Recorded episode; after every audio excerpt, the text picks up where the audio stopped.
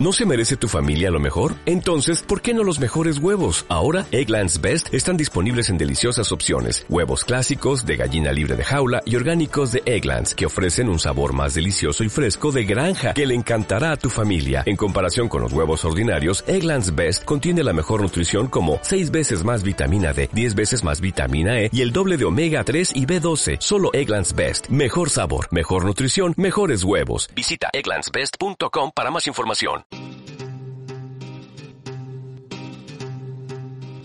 Biblioteconomía.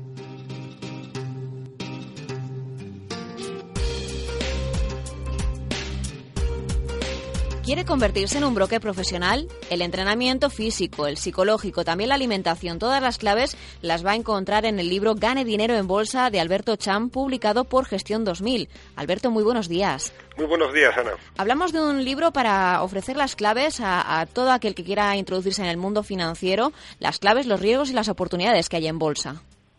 Sí, efectivamente, es decir, el, el libro lo quité con, esa, con ese objetivo, es decir, intentar llevar al, al inversor desde el nivel más básico al nivel experto con un objetivo que es que pueda de- dedicarse profesionalmente a, a ser un broker profesional. Al final va dirigido un poco a todos los públicos porque partimos desde un nivel muy básico y vamos avanzando según van pasando las páginas del libro. Eh, Sí, el objetivo, es decir, al escribir el libro es que quería que fuera un, un lenguaje ameno, sencillo, práctico y sobre todo directo, para que el- cualquier tipo de persona con, con conocimiento, sin conocimiento previo en economía, entienda el- los mercados financieros. Pero habrá mucha gente que se plantee, yo estoy en un momento financieramente que estoy muy ajustado, estamos en una crisis económica eh, muy dura, ¿es momento para introducirse en el mercado financiero? ¿Es momento para empezar a aprender la cultura financiera? Sí, yo creo que es incluso el mejor momento para aprender debido a, más que nada, no no hace falta más que ver la economía. Estamos en una gran crisis económica, el mercado laboral está demostrando que no puede absorber toda la demanda de trabajadores que tiene y por otro lado tenemos los mercados financieros en donde hay mucho capital que se está moviendo al alcance de cualquiera y solo depende de nosotros con nuestro conocimiento financiero que podamos coger parte de ese capital. Me gusta mucho, vamos a hablar poco a poco de, de todas esas capítulos, esas eh, eh, enseñanzas que nos vas desgranando en, en el libro Gane Dinero en Bolsa. Si te parece, comenzamos por la- esa primera parte en el que empezamos a conocer cuáles son los actores de ese mercado. Conocemos que es un mercado muy competitivo, el mercado financiero, el mercado de la bolsa, y hay una serie de tiburones a los que tenemos que enfrentarnos como pequeños pececillos que van nadando en ese mar, ¿no? Exacto. es decir, siempre yo en el mercado lo separo en do- dos grandes bloques, el grande y el pequeño inversor. Eh, el gran inversor siempre lo describo como el que- aquel que tiene grandes capitales y gran conocimiento. Y el pequeño inversor hay de dos tipos. El inversor VIP, que es el que llamo aquel que no tiene el capital del grande, pero sí que tiene el conocimiento, que el conocimiento solo parte, depende de nosotros, en primeramente, y luego el pequeño inversor totalmente es el que, aquel que no tiene conocimiento sino tiene capital, y que va a los mercados por primera vez sin formarse. Evidentemente, aquel que va a ganar dinero va a ser el gran inversor, y el pequeño que tenga el conocimiento suficiente para poder competir. Lo que pasa es que habrá mucha gente que se plantee mm, por dónde debo empezar, porque yo he oído que hay unos títulos eh, derivados en el mercado, también hay índices, hay acciones, eh, me están hablando de análisis técnico. Yo, ¿por dónde debería empezar a fundamentar mi, mi conocimiento financiero para llegar a ese mercado y poder competir, mm, si no en igualdad de condiciones, por lo menos con algún tipo de ventaja eh, con esos tiburones que están imperando en el mercado y que tienen todas las de ganar al final? Hmm. A ver, yo siempre recomiendo eh, un poco como fue mi, mi historia. Yo empecé siempre invirtiendo con acciones, sin apalancamiento, y ahí es donde, y sobre todo con análisis técnico. Es decir, si queremos operar en bolsa, lo que tenemos que saber es analizar gráficos. No es una cosa eh, muy complicada, es decir, se puede aprender prácticamente en un mes de, de ejercicios. Es más parte, es- es más el tema psicológico, la parte fundamental. Pero eh, la- todo aquel que quiere invertir sus primeros ahorros y tal, siempre recomiendo acciones o bien, si queremos eh, ya utilizar unas plataformas un poquito más avanzadas, a través de los derivados, los CFDs, siempre con cantidades pequeñas y con un stop para limitar nuestra pérdida. Nos ponemos entonces, eh, primer punto, a, seguir esas acciones en el mercado y hablabas de la psicología necesaria también para, para que una persona se convierta de verdad en un broker profesional y que pueda operar en el mercado con una serie de garantías. ¿Qué tipo de actitudes se tienen que desarrollar en esa persona que quiera dedicarse realmente a invertir en bolsa? Hmm. A ver, la parte psicológica en el trading, la inversión, es muy importante. Siempre digo yo que es la gran clave entre ser profesional o ser un principiante, independientemente de los años que uno lleve en los mercados. ¿Y por qué digo esto? Lo digo porque la mente humana en el tema del dinero muchas veces no es racional.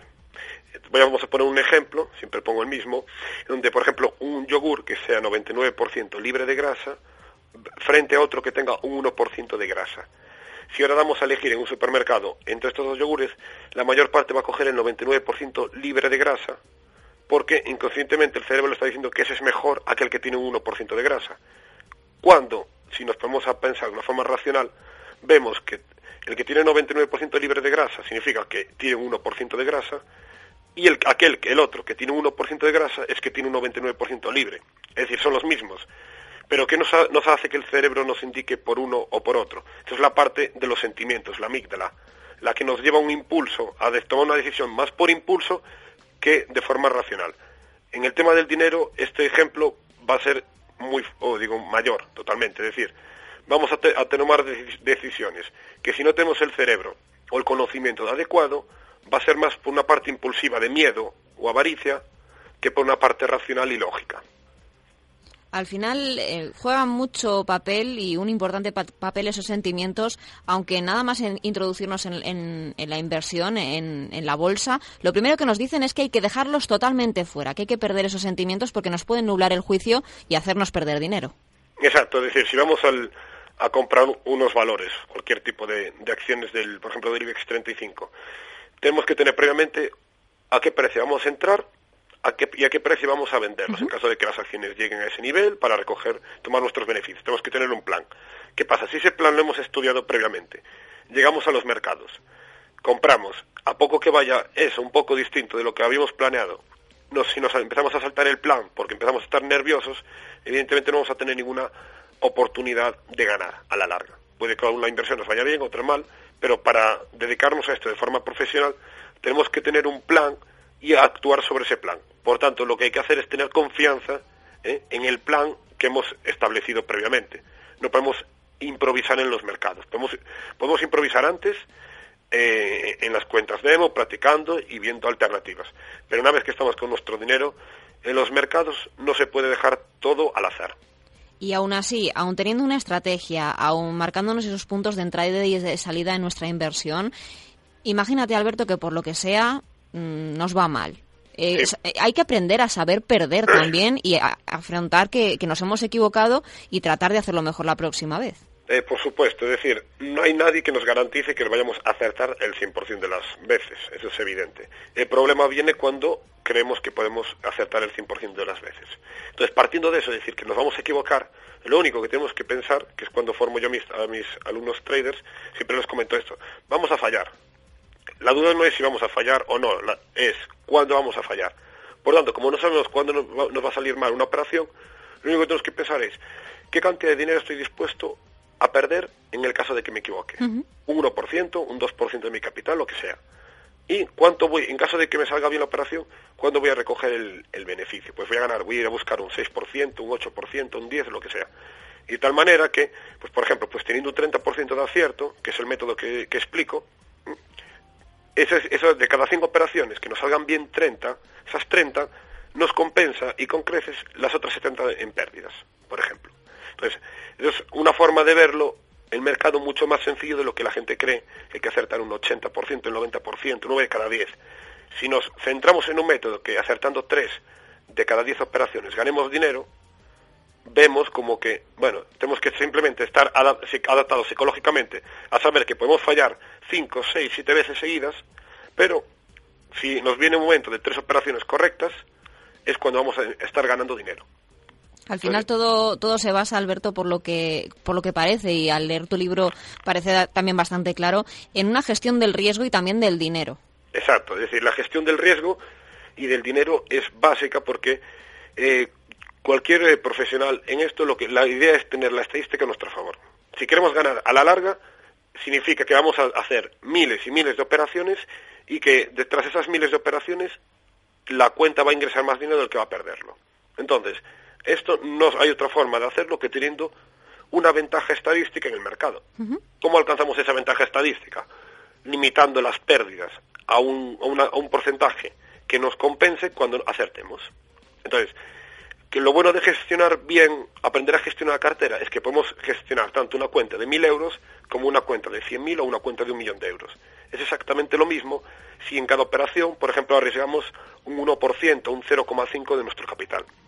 Da igual perder 10 euros sobre 1.000, que nos, nos van a ser el 1%, que perder el 1% de un millón de euros. Si pensamos de forma racional, estamos hablando de estadísticas, de porcentajes nunca hay que pensar en bolsa en dinero. Además del análisis técnico que decías que no era, no era muy complicado, aunque la gente que no nos dedicamos a, lo que es la inversión y, el análisis de, la bolsa lo vemos muy difícil, porque al final lo que dices es todo estadística, son todo números, es al final llevar una constancia y ir, ir buscando esos, esas oportunidades de compra y de venta, pero también es muy clave, y lo, lo dices también en Gane Dinero en Bolsa, el análisis fundamental. Sí, el análisis fundamental, sobre todo, por ejemplo, en el tema de, operar con divisas, comprar y vender monedas. Evidentemente, el análisis fundamental en este tipo de mercados es importantísimo porque una moneda, por ejemplo, pongamos el eurodólar, coge la, toda la economía europea con la economía americana. Evidentemente, el eurodólar subirá o bajará en función de cómo las economías se complementen, en función de, de que si Europa exporta más o importa más, etcétera. Entonces, sí que tenemos que tener una ligera idea de hacia dónde va un poco el, sentido del mercado. Pero de todas maneras, esto puede ser un poco para clarificarnos las ideas. Sin embargo, mirando el gráfico, en el gráfico está absolutamente toda la información que queremos. Es decir, en un gráfico lo único que tenemos que detectar es si es activo, el precio del activo tiene una tendencia alcista, si está en una tendencia bajista, es decir, que cae con el paso del tiempo, o si está en una tendencia lateral, que es un movimiento en donde el precio, bueno, pues está estabilizado. En base a esos tres escenarios, o sube o baja o se mantiene lateral, tendremos nosotros que actuar. Al final hablamos de índices, hablamos de CFDs, hemos hablado también, eh, y también existen dentro de, esos productos lo que, lo que llama en el libro el orujo financiero. Sí, todos los lo que son los, derivados financieros absolutos. Es decir, todos los derivados financieros son aquellos productos que son una maravilla para la inversión, ¿eh? que nos van a permitir, tienen varias características en control de las acciones, nos van a permitir operar y ganar dinero, tanto si suben los mercados como si bajan o se mantienen laterales. Es decir, podemos operar ya en tres escenarios, cosa que, por ejemplo, con las acciones de toda la vida, solo podemos ganar cuando compramos a un precio e intentamos vender a un precio superior. Entonces, con las acciones, en principio, solo podemos operar en un, en un escenario, es cuando el mercado sube, y con los derivados financieros podemos operar tanto si sube como si baja como si mantiene lateral. Otra característica que tienen los derivados, el apalancamiento, es decir, vamos a operar con más dinero del que tenemos. ¿Hasta cuánto? En algunas plataformas nos permiten operar hasta 400 veces nuestro capital, en, el mercado de divisas, por ejemplo, o en el mercado de índices hasta 200 veces, o en el petróleo. Entonces, ¿eso qué pasa? Nos ayuda a que podamos hacer una operación con, con unas cuentas pequeñas, operaciones comprando barriles de petróleo, operando en, el índice de la bolsa, el DAX alemán, por ejemplo, o bien comprando onzas de oro. Entonces, todo esto nos va a permitir una gran diversidad de oportunidades que solo dependerá de, nosotros, de nosotros seleccionar aquella que mejor nos venga. Habla también de los timos financieros legales. Yo no sabía que existieran timos financieros legales. Sí, a ver, ese tema lo, quise poner en el, en el libro porque quise recoger ahí algunas experiencias que, que vi en este, en este, en este mercado cuando estuve en, Madrid, en otras ciudades, y efectivamente, eh, como recojo ahí en el libro, no voy a mencionarlos, y comento aquellas situaciones en donde, amparadas por la ley, mientras no se hace nada ilegal, en teoría, sí que se actúa a mala fe.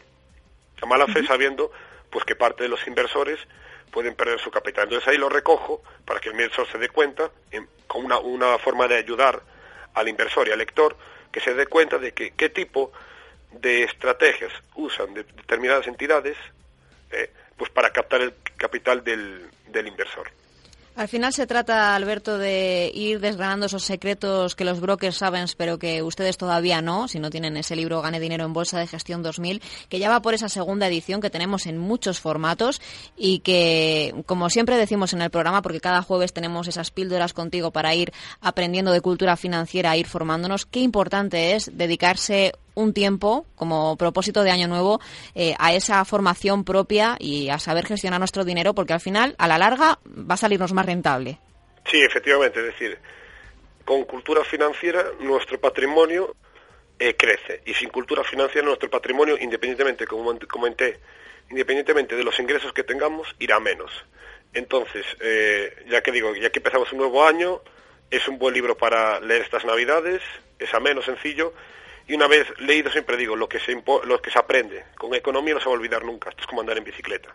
Entonces, eh, al menos no, no cometer los errores que comento en el libro, que comete el 90% de la población española, al menos pues leyéndolo vamos a evitar esos errores, vamos a, a ser un poco más ágiles con nuestro dinero y siempre, si se puede, quitarle una rentabilidad superior y siempre comento, es decir, ya que con esta crisis que hay ahora es una oportunidad para mucha gente joven que no tiene mercado laboral, no tiene alternativa, que siempre animo de decir, si yo, por ejemplo, yo me lo propuse desde pequeño, pues llegar a ser el bloque profesional, pues mucha gente que, que, esté, que tenga mi edad, 25, 26 años, y que quiera dedicarse a esto, aquí tiene la oportunidad y el ánimo porque es una cosa que merece la pena y, es muy satisfactorio ese trabajo. Pues Alberto Chan, seguimos escuchándonos en Onda Inversión cada jueves, desgranando partes de, este libro de Gane Dinero en Bolsa de Gestión 2000. Muchísimas gracias por eh, hablarnos más extendidamente de, tu libro y seguimos cosechando éxitos con la siguiente edición. Muchísimas gracias, Ana, y eso. Esperamos que, a ver si en enero o febrero ya podemos hablar de esa tercera edición. Hasta la próxima, Alberto. Muchísimas gracias. Hasta luego.